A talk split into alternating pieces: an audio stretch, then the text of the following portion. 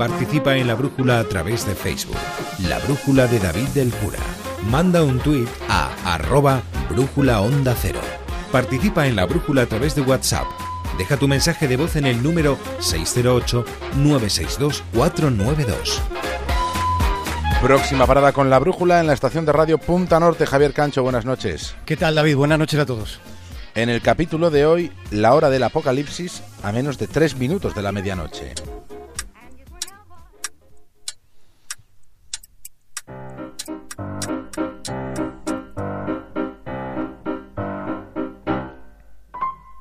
Les proponemos un ejercicio de imaginación para empezar el Punta Norte de hoy. Les pedimos que por favor piensen en el siguiente paralelismo. Si trasladáramos todo el tiempo transcurrido desde el origen de la Tierra hasta hoy, si trasladamos todo ese tiempo a un solo año, entonces el origen de la Tierra se situaría lógicamente el 1 de enero. Bien, los primeros peces que aparecen en la era paleozoica lo harían a finales de octubre de ese año imaginario. Los mamíferos, recuerden, periodo jurásico, no aparecerían hasta finales de noviembre. El primer homínido, el australopiteco, nacería el 31 de diciembre, el último día de nuestro año imaginario, el último día. El australopiteco nacería eso de las 9 de la noche del 31 de diciembre. El Homo sapiens aparecería en la Tierra ese 31 de diciembre sobre las 11 y media de la noche del último día, acabándose la ultimísima hora. Siendo este detalle de esta comparación muy llamativo, resulta todavía más turbador el siguiente paso, la siguiente comparación que les vamos a proponer. Si trasladamos todo el tiempo transcurrido desde el origen de la Tierra a solo 24 horas, en ese caso, según el reloj del Departamento de Geología de la Universidad de Wisconsin, nosotros los humanos modernos llevaríamos en la Tierra desde las 23 horas 58 minutos y 43 segundos. En la edad del mundo, en todo el tiempo transcurrido desde el principio, los humanos solo llevamos el equivalente a algo más de un minuto.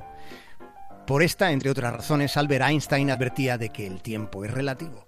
El pasado, el presente y el futuro no son más que una ilusión.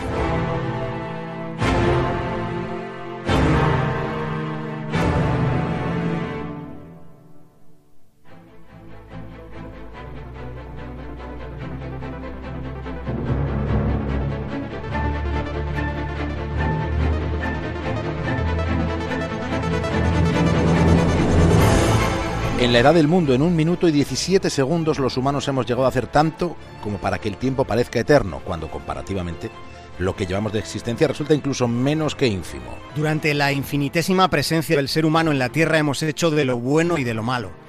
Tanto hemos hecho que hemos llegado a hacer un reloj inverso al crono de la historia de este planeta en el que damos vueltas gratis, como decimos a veces, alrededor de una estrella. Ese reloj inverso es el tic-tac del fin del mundo es el crono del apocalipsis.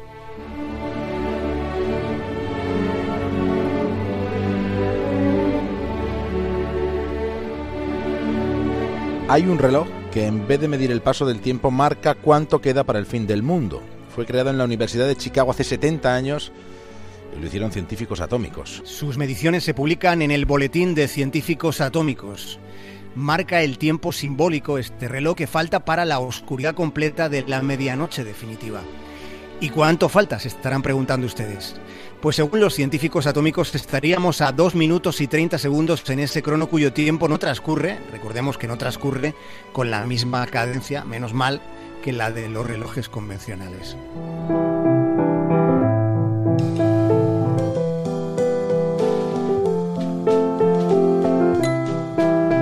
El número de minutos para la última medianoche depende de una serie de variables. Se procuran calcular componentes objetivos que pueden condicionar el futuro de nuestro planeta. Se mide el grado de la amenaza nuclear, pero también las incertidumbres medioambientales, así como los desasosiegos tecnológicos para la humanidad. Estos últimos quizás sean los menos vislumbrables, pero tienen que ver tanto con la inteligencia artificial como con la biología sintética. Este es el único reloj en el que el tiempo puede retroceder. Sus manecillas las mueven los científicos atómicos que se reúnen dos veces al año para evaluar el estado de la cuestión, para tratar de calibrar lo cerca o lo lejos que estaríamos de una catástrofe global. Lo que intentan es percibir la proximidad de un cambio drástico de la vida en la Tierra tal y como la conocemos. El último cambio en las agujas de ese reloj fue el pasado mes de enero. Los expertos acercaron medio minuto las manillas a la medianoche. Fue unos días después de que Donald Trump llegase a la Casa Blanca. What a great honor to be able to introduce for the first time ever anywhere the 45th President of the United States of America, Donald J. Trump.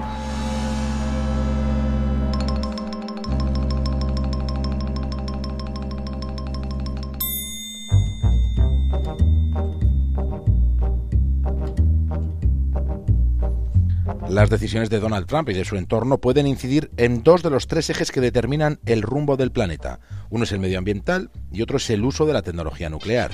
En las declaraciones de Trump, entre lo mucho que dice, ha habido alguna amenaza velada de uso de armas nucleares. Eso de un lado.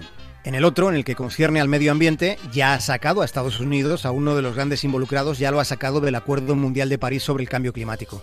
Pero debemos ser conscientes de que no solo Trump envía señales inquietantes. Hace solo unos días, Corea del Norte ensayaba el lanzamiento de un misil balístico intercontinental.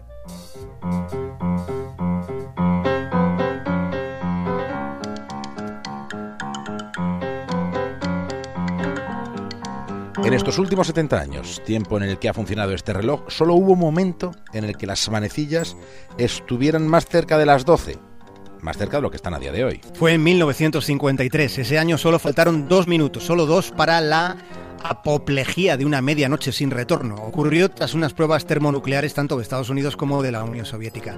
Eran los tiempos de la Guerra Fría y había sensación por entonces de que en cualquier momento algún, algún chiflado con acceso a un botón determinante podía cometer una locura. El asunto de un desenlace brusco estaba muy presente en la conciencia colectiva. Sobre ese crono del que esta noche nos estamos acordando se hicieron canciones como El reloj del juicio final de los Smashing Pumpkins o Dos minutos para la medianoche de Iron Maiden.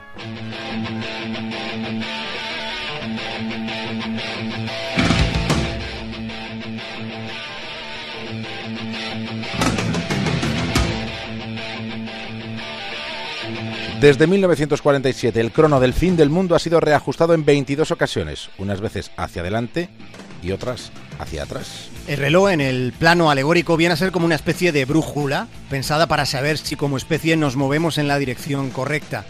Y hay una sensación extendida de que transitamos por veredas peligrosas.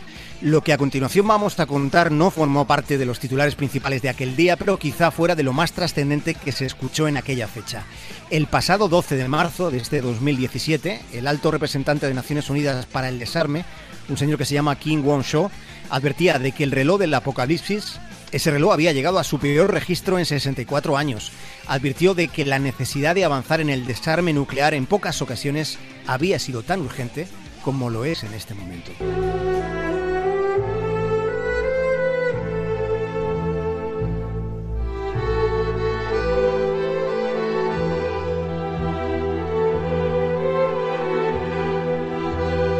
Recordemos que cuando el reloj fue creado en 1947, los científicos de la Universidad de Chicago lo pusieron en hora por primera vez y lo pusieron a 7 minutos de la medianoche. El crono del fin del mundo fue diseñado por la pintora Martin Langsdorff, la esposa del físico del proyecto Manhattan Alexander Langsdorff. El proyecto Manhattan, lo recordarán, fue el nombre en clave de un reto que de sí mismo decía que era científico. Lo emprendió Estados Unidos con ayuda del Reino Unido y de Canadá, y el objetivo final era el desarrollo de la bomba atómica antes de que la Alemania nazi la consiguiera. Ya saben ustedes lo que pasó en Hiroshima y en Nagasaki. La historia de la humanidad depara trances abominables y procesos en los que la tensión se relaja. Y esto fue lo que sucedió en 1991. Con el final de la Guerra Fría, el reloj marcó su mayor distancia respecto a la hora final. En el 91 el crono se colocó a 17 largos minutos del borde del abismo, lejos de los dos minutos y medio en los que andamos en este momento de la noche.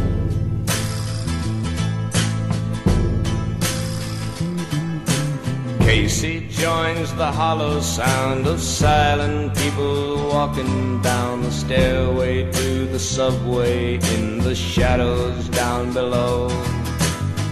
Following their footsteps through the neon darkened corridors. Javier Gancho, hasta mañana. Un abrazo. Speaking to a soul. Poison air he's breathing has the dirty smell of dying cause it's never seen the sunshine and it's never felt the rain but Casey minds the arrows and ignores the fatal echoes of the clicking of the turnstiles and the rattle of his chains.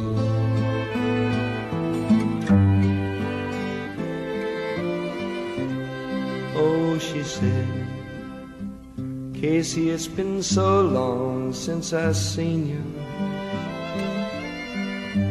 Here, she said, just a kiss to make a body smile. See, she said, I've put on new stockings just to please you.